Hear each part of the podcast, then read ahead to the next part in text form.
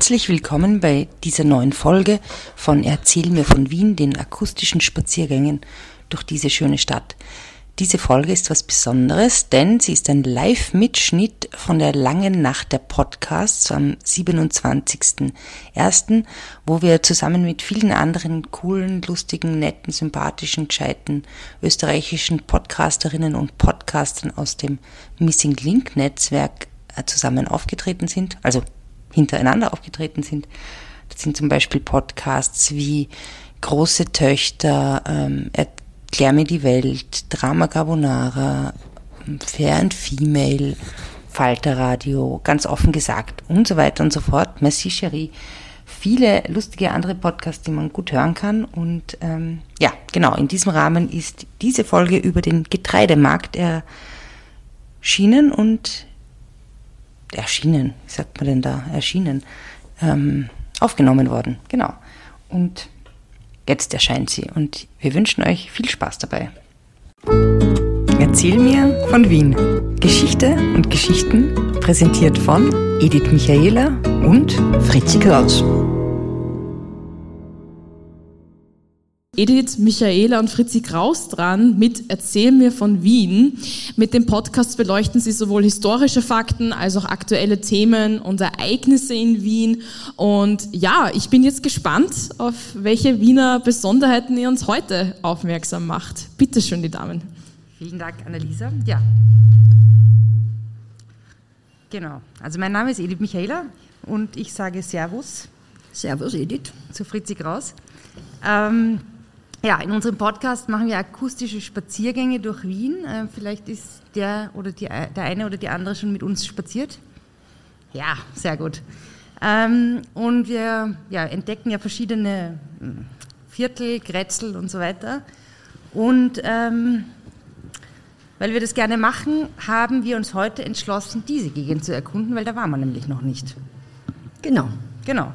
Also ja, los geht's. Unsere, unsere aktuelle Live-Podcasting-Folge heißt ähm, Getreidemarkt.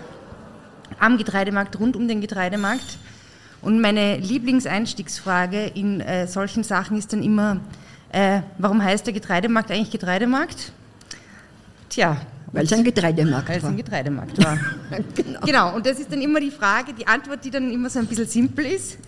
Also jetzt Natürlich, von mir gestellt, aber wie kam es denn dazu, dass das der Getreidemarkt ist? Und ähm, der war doch eigentlich vor der Stadtmauer, oder? Ja, weit vor der Stadtmauer. Weit vor der Stadtmauer. Also das war, der Getreidemarkt war in der Vorstadt. Und äh, zwar in der Vorstadt Leimgrube. Äh, und äh, bis zum, also wo wir sitzen jetzt, bis daher hat das Glacis gereicht. Mhm. Und das war das Glacis. Erklär es vielleicht nochmal kurz. War weite freie Fläche von, vor der Stadtmauer von ca. 400 bis 600 Metern. Äh, das ist ganz einfach deswegen freigelassen worden, damit äh, der Feind gesehen werden kann, wann er heranrückt, beziehungsweise dass äh, lange Schusslinien möglich waren. Und 1850, ihr wisst ja, dass Wien von einer Stadtmauer umgeben war, bis 1850 und Wien war der heutige erste Bezirk. Allerdings, das Glacis hat zu Wien gehört. Das heißt also, der erste Bezirk hat bis zum Getreidemarkt auf unserer Seite, auf der wir jetzt sitzen, gereicht. Mhm. Und äh, 1850 haben wir die Vorstädte, Vorstädte waren diese Städte, also diese Orte, die zwischen ähm, Glacis und Linienwall waren, der heutige Gürtel, äh, Entschuldige, wenn ich da ganz kurz unterbreche. Hat irgendjemand das Rätsel schon gelöst um den Linienwall? Kennt das jemand aus unserem Podcast? Wisst ihr, was der Linienwall ist? Vielleicht nochmal den Linienwall. Heute live. Wir sagen das, wir teasern den immer an, aber. Ja, 1704 ist, äh, äh, war im Türkengefahr und marodierende ungarische ähm, äh, Aufständische sozusagen, äh, Kuruzen. Äh, und die haben Wien immer wieder, obwohl die äh, zweite Türkenbelagerung schon vorbei war, Wien immer wieder, ja, sind immer wieder eingefallen. Äh, und die Wiener haben gesagt, diese Kuruzen und Türken, Kruzi-Türken. Also daher kommt dieser Ausdruck. Äh, und ähm, dann hat der Prinz Eugen gesagt, na, also es muss ein Wall auch um die Vorstädte gebaut werden. Und da hat jeder Wiener, der innerhalb dieses Bereichs, also vom Glacis zu den Vorstädten äh, gewohnt hat, musste mithelfen oder musste das ablösen und zahlen dafür. Und da ist dieser Linienwall, der Erdwall, der war drei bis vier Meter hoch und ist später dann mit Ziegeln verstärkt worden, äh, hat dann überhaupt keine kriegerische Bedeutung oder verteidigungsmäßige äh, Bedeutung mehr gehabt, sondern war eine reine Steuergrenze. Man musste am Linienwall dann Steuern zahlen, wenn man nach Wien hereingekommen ist und was zum Essen mitgebracht hat. Zum Beispiel Getreide. Zum Getreidemarkt. Zum Beispiel Getreide zum Getreidemarkt. Ja, und um wieder zurückzukommen, genau. äh, die, äh, du hast mich übrigens ich hab dich, abgebracht. Ich habe dich vom rechten Weg abgebracht. Genau, dann hat es immer, ich rede so viel. Ähm, also Getreide, es war Getreidespeicher da und eben äh, Getreide ist äh, verkauft oder mit Getreide ist gehandelt worden, daher der Name. Und der Getreidemarkt reicht von der Sezession quasi bis zum bis zum Marie-Hilfer Straße rauf, oder? Genau, ja. Mhm. Jetzt, oder damals waren natürlich die Örtlichkeiten ganz anders. Mhm. Ja, und ähm, dieses ganze Viertel, diese ganze Gegend ist ja entstanden als Glacis, ähm, dann ist die Ringstraße gebaut worden, oder? Dann ist die Ringstraße gebaut worden, also 1850 diese Eingemeindung von den Vorstädten. Äh, 1857 ist vom Kaiser beschlossen worden, äh, dass äh, die Stadtmauern geschleift werden. Das Militär war überhaupt nicht amused, weil die wollten die Stadtmauer mit allen Mitteln halten, wollten dann eine zweite Stadtmauer entlang des heutigen Getreidemarkts und so weiter. Am liebsten hätten sie da lauter Kasernen hingebaut, obwohl eine schon gestanden ist. Und zwar war das die Getreidemarktkaserne. So. Wenig. Äh, originell. originell, ja. Äh, und zwar war die, wo heute die Rahl, das Rahl-Gymnasium ist und drauf Gumpendorfer Straßen.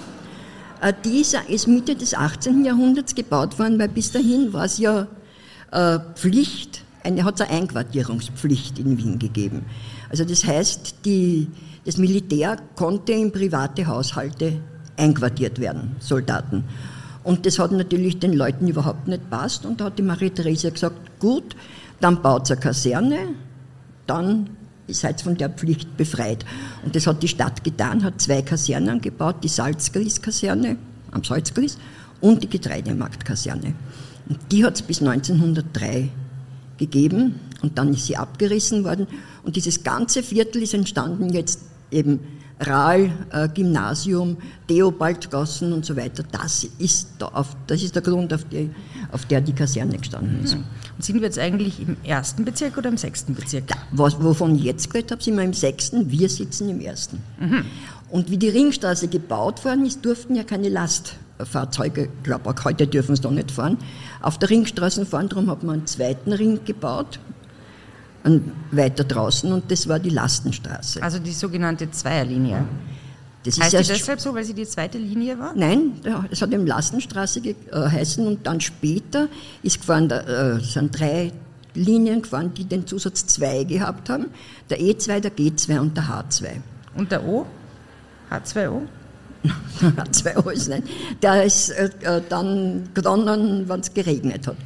Die ist teilweise unter der äh, Erdoberfläche gefahren, diese, äh, diese, äh, diese, diese, zwei, drei, diese drei Zweierlinien. Also, also ein Vorläufer eigentlich oder Vorläufer von der U2? Genau, ganz genau. Mhm. Der Otto Wagner wollte das schon, wie er die Stadtbahn konzipiert hat, wollte da schon eine Linie bauen, eine Stadtbahnlinie, das war aber ganz einfach zu teuer. Und dann ist die U2 gekommen und jetzt ist eigentlich Zweierlinie obsolet, dürfte man eigentlich nicht mehr sagen, weil die Zweier haben es. Wird es dann die Fünferlinie, wenn die U5 fertig ist? Naja, teilweise, weil bis zur Rathaus ist ja die Zweierlinie. Hm. Naja. Und jetzt, ähm, ich kann mich erinnern, wir haben ja, wir haben ja sehr viele ähm, Folgen gemacht über die Ringstraße an sich. Vielleicht hat, hat da auch jemand ähm, ein paar gehört. Und da habe ich gelernt, dass diese Häuser quasi zwischen der Ringstraße und der Zweierlinie ähm, gebaut worden sind und zwar als so für reiche Menschen.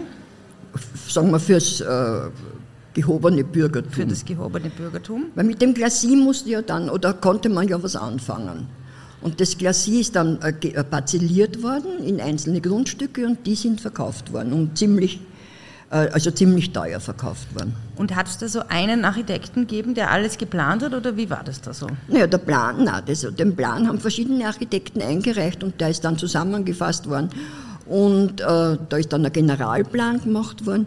Aber es gibt schon so einzelne Grätseln und hier jetzt diese, äh, diese äh, Gegend, in der wir sind, da ist halt sehr viel äh, wo halt Leute, äh, natürlich alles im Historismus-Stil gebaut, glaube ich. So eigentlich auch die da, diese... Genau. Das Ballett, und das sind kleine Ballets, wie dieses Ballett Eschenbach, das aber von äh, John geplant war, äh, Teil für die Gewerbevereinigung und ein Teil für die Ingenieursvereinigung. Also das Eschenbach, das war jetzt keine Familie oder keine... Hm, wonach ist das benannt? Na, das ist nach einem gewissen Jakob Eschenbacher benannt. Und der Jakob Eschenbacher hat, äh, Napoleon hat ja 1800, also zweimal, aber 1809 Wien belagert und hat verfügt, dass alle Städter die äh, äh, Waffen abgeben müssen. Und dieser Eschenbacher hat den Favoriten einen Garten gehabt und hat dort fünf Kanonenrohre vergraben und nicht den, äh, äh den Franzosen ausgeliefert, worauf der Napoleon äh, verfügt hat, dass er erschossen wird. Man weiß jetzt nicht, äh, und er ist erschossen worden eben am äh, Getreidemarkt vor einem Gebäude. Und man weiß jetzt aber nicht, äh, ob der diese Kanonenrohre aus Gewinnsucht vergraben hat oder man hat auf jeden Fall sicherheitshalber gesagt, er war ein Widerstandskämpfer mhm. und hat äh, gesagt, okay, dann wird benannt nach ihm dieses Palais. Okay, und dieser ist... Ähm, und also die Straße vor allem und dann das Palais. Halt. Eschenbachgasse. Eschenbachgasse. Aber das ist nicht dieser Mann, der da oben steht am Getreidemarkt mit seinem Koffer und den Gewinn wegträgt. Ist das der nein, gleiche? Nein, nein, der ist, ist viel später. Der Mann kennt ja den, den, den Mann, der da oben steht am letzten Haus am Eckhaus zur Marie-Hilfer-Straße wo sehr, wo man sehr, da steht ganz oben vor dem Dachhaus war ein Mann mit einer Aktentasche in der Hand. Und mit ah, einem, gegenüber von dem Haus vom Spar, oder? Gegenüber von dem Haus vom Spar. Und mit einem Hut. Und man wundert sich, denkt sich jetzt, also in, von unten gesehen in Lebensgröße, und man denkt sich jetzt, äh, ist das ein Selbstmörder oder, oder was ist das? Und das ist Kunst im öffentlichen Raum, und zwar hat das ein gewisser Kodric hat ja, glaube ich, geheißen, 2008, wie diese Finanzkrise war. Das ist nämlich ein Haus, das der Wertinvest gehört. Und der wollte damit andeuten, dass also Menschen verzweifelt sein können und hat den darauf gestellt. Der ist, der ist halt eine Skulptur hat einen Maßanzug an aus Stoff. Ah, wirklich? Ja, und die, wie wird, ist, ist, das wie so Mannequin Pistern, dass der dann so ja, eingekleidet ja, wird, je nach Nein, nein, nein, nein, nein, nein. Der, der Maßanzug ist äh, äh, natürlich geschützt mit einem Kunstharz. Und, jetzt, so. und er steht aber nach wie vor. Man wollte ursprünglich nur für ein Jahr, er steht aber jetzt seit Aber die Finanzkrise hat angehalten, deshalb. Krisen überhaupt, ja. Krisen überhaupt. Okay, also das war dies nicht der Eschenbach. Hm. Und wenn man jetzt ähm, da in der Gegend so weitergeht, ich meine eigentlich, was mir in diesem zwischen Sezession und Marie-Hilfer-Straße eigentlich so am meisten auffällt, ist natürlich dieser Schillerplatz. Genau. Der da vorne ist mit, dem, äh, mit der mit Akademie. Mit, mit Schiller. Mit Schiller, mit der Schiller. Akademie. Ja. Erzähl äh, doch mal was über diesen Platz. Naja, das ist an und für sich ein hochpolitischer Platz, muss man sagen. Äh, also erstens einmal steht einmal die Akademie hinten, die ist nicht politisch.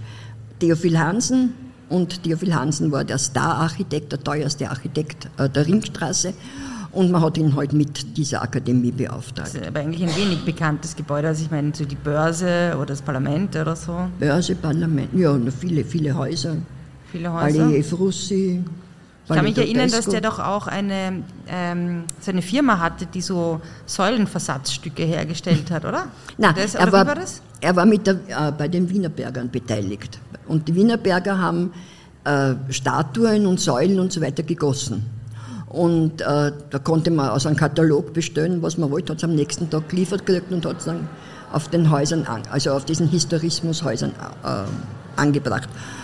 Und wenn man jetzt ein Palais oder ein Haus sieht, wo man sehr viele Statuen sieht, dann muss man automatisch an einen Hansen denken, weil der hat natürlich als Miteigentümer der Wienerberger äh, Ziegelwerke ähm, mit äh, Gerne verschönert. verdient. gerne, gerne viel verschönert. Mhm. Und das ist, nicht, das ist nach der Jahrhundertwende. Er hat Schönes vermehrt. Stimmt. Er hat vermehrt Schönes vermehrt. Genau. Ja, würde ich sagen. Genau, und der hat die Akademie gebaut. Und äh, dann sind zwei sehr interessante äh, Gebäude an den Seiten des Schillerplatzes. Ich weiß nicht, ob ihr kennt dieses weiße, sehr imposante auf der Museums, also an der Seite, wo die Museen sind. So ein großes, über die ganze, über die ganze Länge des Parks. Also nicht, wo das äh, Fitnesscenter ist, sondern quasi oh ja, aber auf, auf der, der Seite. Seite. okay. Auf der Seite, aber mhm. halt am Schillerplatz. Also den Platz entlang. Genau. Mhm. Und das war das Hotel Britannia. Und das Hotel Britannia hat man extra gebaut, weil äh, die Weltausstellung 1873 war. Und das ist 1872, glaube ich, eröffnet worden. Und die Weltausstellung ist ja totaler Flop geworden. Und die Finanzkrise ist gekommen und der äh, Aktienmarkt ist zusammengebrochen. Äh, und dann haben wir, ich glaube 77 schon oder sogar noch früher, äh, das Hotel als Hotel auflassen und hat das Justizministerium hineingegeben, so lang bis der Justizpalast fertig war. Und dann ist das Fernmeldeamt reinkommen. Das war sehr, sehr lang drinnen. Und jetzt sind Wohnungen äh, mhm. umgewandelt worden, hat es ein bisschen einen Skandal gegeben. Was für ein Skandal? Naja, dass jemand billig gekauft hat und dann teuer Wohnungen verkauft hat, egal. Eine klassische Geschichte. Okay. Und was sind da noch für Gebäude gewesen? Oder sind noch was außer. Darf ich zu dem noch was sagen? Bitte, und zwar natürlich. hat da zu dem Architekten, das war der Karl Dietz, dieser Architekt, und der war mehr oder weniger der Atlatus oder der Kompagnon vom Hansen hat sehr viel gebaut, äh, was der Hansen unter seinem Namen dann sozusagen weitergegeben hat. Und dieser Karl Dietz war insofern eine interessante Figur, dass er eben, wie gesagt, sehr viel gebaut hat, aber nichts, was, was, was man jetzt kennen würde. Also er hat Häuser und so weiter gebaut, aber er hat jetzt nicht äh, das Parlament oder so. Da hat er halt mitgebaut, ist aber nicht erwähnt Ist worden. aber nicht erwähnt worden. Ich meine, der hat ein, ein, ein Unternehmen gehabt, der hat in einem Jahr, ich glaube 1869, 36 äh, Häuser gebaut. Also ich meine, muss man schon vorstellen, dass es ein gewisses Dings war. Allerdings 1870 äh, ist in der Malerstraße bei einem Haus, das gerade im Bau war, eine Mauer eingestürzt. Und da hat es acht Tote gegeben und etliche Verletzte. Und da ist zu einem ganz langen Prozess gekommen. Und ähm, der, und er war, die haben die, diese Leute, die an der Ringstraße gebaut haben, waren alle, die haben alle ein Burnout gehabt, würde man heute sagen, weil die haben ununterbrochen gebaut, gebaut und waren in ununterbrochenen äh, Druck. Und dieser Prozess hat ihm den Rest gegeben und er ist in eine, musste in eine Nervenheilanstalt nach Döbling in, äh, zum Obersteiner eingeliefert werden und hat sich eine dann berühmte Nervenheilanstalt. Sehr berühmt, ja. ja. Und hat sich dann eingebildet, er muss die ganze Ringstraßen bauen. Allein? Das, allein. Er war, das war sehr, er hat nicht einmal, als, äh, nicht einmal in der Irrenanstalt loslassen können. Äh, loslassen können und, hat, und ist dann auch relativ bald gestorben dort. Also relativ. Aber hat er dann, glaubst du, so kleine Bausteine gehabt und so? Das weiß ich nicht, wie sie ihn behandelt haben. Weiß ich nicht. Kann ich nicht sagen. Weil diese, diese privaten Nervenheilanstalten, über die haben wir ja auch schon mal gesprochen, eben in Döbling und auch im dritten Bezirk hat es eine gegeben. Es waren schon irgendwie sehr erstaunliche ähm, Einrichtungen. Da hat einfach irgendjemand gesagt, ja, hat wer eingereicht, hat gesagt, ich möchte eine Nervenheilanstalt für Private machen und hat die Bewilligung gekriegt. Das war also nicht so, dass man sehr viel nachweisen musste. Hm. Wobei der Obersteiner äh, äh, Koryphäe war, der Bekannte. Okay. Ja. Ähm, du hast ja gesagt, dass dieser Schillerplatz so politisch ist. Warum denn jetzt eigentlich? Nur weil da das Gericht dort war oder? Nein, nein, da, da ist also einmal das Gericht äh, und auf der anderen Seite ist ein Haus, das war, äh, da, hat, da war zum Beispiel das, der erste Verfassungsgerichtshof drinnen, mhm. in der Ersten Republik.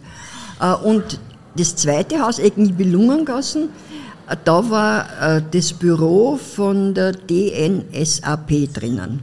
Die DNSAP war die eine kleine, unbedeutende Vorläuferpartei von der österreichischen NSDAP. Und man sagt, dass 1920 der Hitler dort war und als Wahlhelfer von dort aus gearbeitet hat. Ich kann es jetzt nicht äh, verifizieren, ich habe es mhm. gelesen. Also das ist schon einmal äh, sehr politische Sache. Eine politische Sache. Und dann das Schiller-Denkmal vor allem. Das ist ja ein, ganz einfach ein politisches Denkmal. Warum?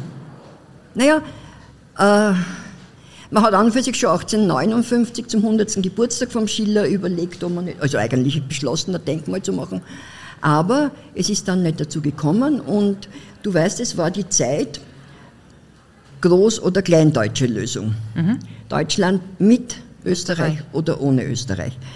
Äh, und ähm, 1866 Königgrätz, Bismarck, also die, die großdeutsche Lösung war vom Tisch. Es war die kleindeutsche Lösung. Und da hat es natürlich sehr viele Leute gegeben, die sich ausgeschlossen gefühlt haben. Noch dazu hat es nach, nach dieser Niederlage ganz einfach einen Preußenhass in Wien gegeben. Der eigentlich allgemein. bis heute anhält? Ja, ja, aber nicht mehr, mehr auf, äh, aus diesem Grund. Äh, und da hat es eben den Anastasius Grün, den vielleicht irgendwer kennt, äh, der Graf Auersberg. Und der war der war schon 1848 in, in Frankfurt in der, in der Nationalversammlung, der war eindeutiger Großdeutscher. Und der hat dann inszeniert, äh, initiiert, dass wirklich dieses Schiller-Denkmal gebaut wird. Der hat ein Komitee gegründet und dieses Komitee äh, hat dann einen gewissen Schilling beauftragt, einen deutschen Bildhauer, dieses Schilling, Schill, Schilling sollte Schiller darstellen? Ja, ja. Und äh, hat, ähm, äh, und ich meine, das hat an und für sich noch nichts mit Deutschnationalen zu tun gehabt, war aber natürlich deutschnational. Aber das waren mhm. von Großdeutschen. Und es hat sich dann so entwickelt, dass dann tatsächlich die Deutschnationalen, wenn sie demonstriert haben, am Schillerplatz mhm. äh, demonstriert haben. Okay. Und es gibt ja noch ein zweites Denkmal, das jetzt nicht das Goethe-Denkmal ist, das genau gegenüber auf der mhm. anderen Ringstraßenseite steht, sondern noch ein ähm, Denkmal eines ähm, Dichters, eines weiteren Dichters, der auch mit, zu dem es auch eine Beziehung zu Adolf Hitler gibt, oder? Genau, es gibt also zwei Denkmäler von Dichtern. Und zwar den von Franz Werfel, der ist, nur, der ist auch politisch, weil das von den Armeniern äh, mit inszeniert wird. Der Franz Werfel hat geschrieben, die 40, 40 Tage des Musada und ist ganz, äh, ist ja verehrt von den Armeniern, weil er darin den Genozid, mhm. den die Türken an den Armeniern begangen haben, äh, thematisiert. Und da ist ein großes äh, ein Denkmal halt mit einer Büste von ihm und steht unten äh, in Dankbarkeit von den Armeniern. Ist ja auch ziemlich politisch. Ja. Aber was Österreich politisch betrifft, ist der Weinheber, der Josef Weinheber. Hat von dem schon mal jemand was gehört? Josef Weinheber, Wien wörtlich, äh, äh, also der, der Dichter der Wiener Sprache. Äh, und es war nicht Wien, war nicht dort, wo es kein Fred gibt, ans Wurt. Das ist eine der bekanntesten äh, Gedichte von ihm. Mhm. Äh, und ähm, der war aber schon seit, glaube ich, 33, 1933 ähm, wirklich ein Nazi halt, ganz einfach, ein, ein überzeugter Nazi, kann man sagen. Und ist dann in der, in der, in, während der Zeit des Nationalsozialismus äh, als der Dichter äh, verehrt worden. Verehrt worden. Mhm. Hitler hat angeblich, angeblich Hitlers Lieblingsdichter. Einer der, auf jeden Fall ist er in die Liste der Gottbegnadeten aufgenommen. In die Liste der Gottbegnadeten, wow. Ja, von Goebbels und von Hitler. Und hat 1945 Selbstmord begangen. Mhm. Äh, und war starker Alkoholiker, muss man dazu sagen. Also war, Aber, und, und, und, dieses Denkmal hat, ist in der Nazizeit erbaut worden? Nein, oder? das ist, in meiner Jugend, die sind, wir haben Hitler, wir haben nicht Hitler, wir haben Weinheber in der Schule gelesen. Das war der, der Wiener Mundartdichter. Aha. Und ähm, dann hat man 1975 hat sie wieder ein Komitee gebildet und hat dies private mhm. und hat dieses Deck, Denkmal äh, aufstellen lassen. Und das steht da bis heute? Die Büste allerdings ist schon von aus 1944 und man hat die genommen und hat das und da hat sich aber eigentlich niemand aufgeregt. Drüber. Ja, mich wundert das eigentlich sehr. Mich wundert es nicht. Warum wundert es dich nicht? Es hat in den 70er Jahren... Hat Na, aber jetzt könnte man sich ja aufregen. Naja, da hat man sie ja. Man hat dann relativ bald, zu Anfang der 2000er Jahre, äh, hat es gegeben ähm, äh, Leute heute, die Geschichtsplattform, also die Professoren von der Akademie, von der Geschichte und so weiter, die sie eben über das den Kopf zerbrochen haben und haben an die Stadt, sind die herangetreten, ob man da nicht irgendwas machen sollte und die Stadt hat gesagt, nein. Woraufhin die äh, ausgegraben haben, bis auf die Fundamente als Protest sozusagen, äh, also die Fundamente freigelegt haben. Und die Stadt Wien ist gekommen, hat einen großen Sockel gemacht, einen großen Betonsockel dazu, damit, damit es stabilisiert wird, das Denkmal. Was ja in irgendeiner Form äh, ein Statement ist. Sie haben eigentlich einbetoniert, einbetoniert. damit die, die Dings und haben dann äh, haben das mit Glas, Glasziegeln zugedeckt. Woraufhin diese Aktionisten das wieder ausgegraben haben und das war heute halt hin und her, bis wir 2019 äh, dann wirklich zu einem Konsens gekommen ist und die äh, Stadt Wien das wieder als Kunst im öffentlichen Raum ähm, betrachtet hat. Und wenn man jetzt vorbeigeht, kann man ja es, äh, und anschaut, ist dieser Sockel, dieser Betonsockel freigelegt und daneben ist halt äh, kontextualisiert. Okay, immerhin. Äh, die äh, das sagt, ja. Man weiß es dann. Und jetzt zum Abschluss möchte ich dich noch ganz kurz auf eine, eine, über eine andere politische Sache reden, im positiven Sinn, ähm, über die, ähm, den Studierenden von der Angewandten, der protestiert. Total politisch, finde ich, also sehr. Mhm.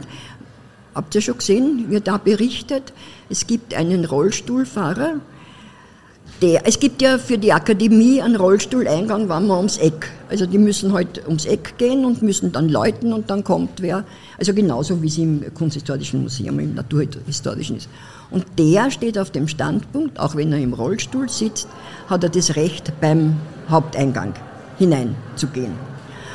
Und die, ähm, die äh, Akademie sagt, nein, das geht nicht aus Gründen des Denkmalschutzes. Kann man dort keine Rampen machen oder irgendwas. Ob sie dir jetzt wirklich den Kopf zerbrechen oder nicht, entzieht sich meiner Kenntnis. Und der protestiert insofern, dass er, dass er den Rollstuhl unten an die Stiegen hinstellt, hieft sich aus dem Rollstuhl raus und zieht sich am Geländer die Stufen, wofür ein Gesunder braucht also ein gehfähiger, halbe, halbe Minuten, nicht einmal braucht er 45 Minuten. Lehnt jegliche Hilfe ab, weil er will ja damit etwas, äh, etwas äh, ja, zeigen, zeigen initiieren. Weil er sagt, warum soll er nicht beim Haupteingang reingehen dürfen, wenn das alle anderen können.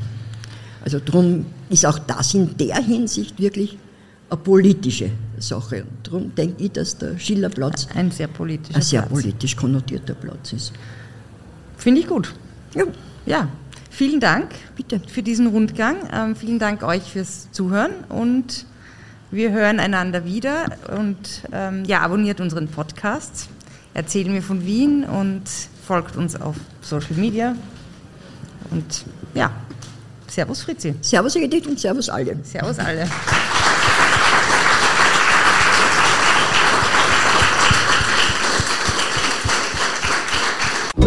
Spazieren Sie mit uns auch online auf den gängigen Social Media Plattformen und www.erzählmirvon.wien. Und abonnieren nicht vergessen.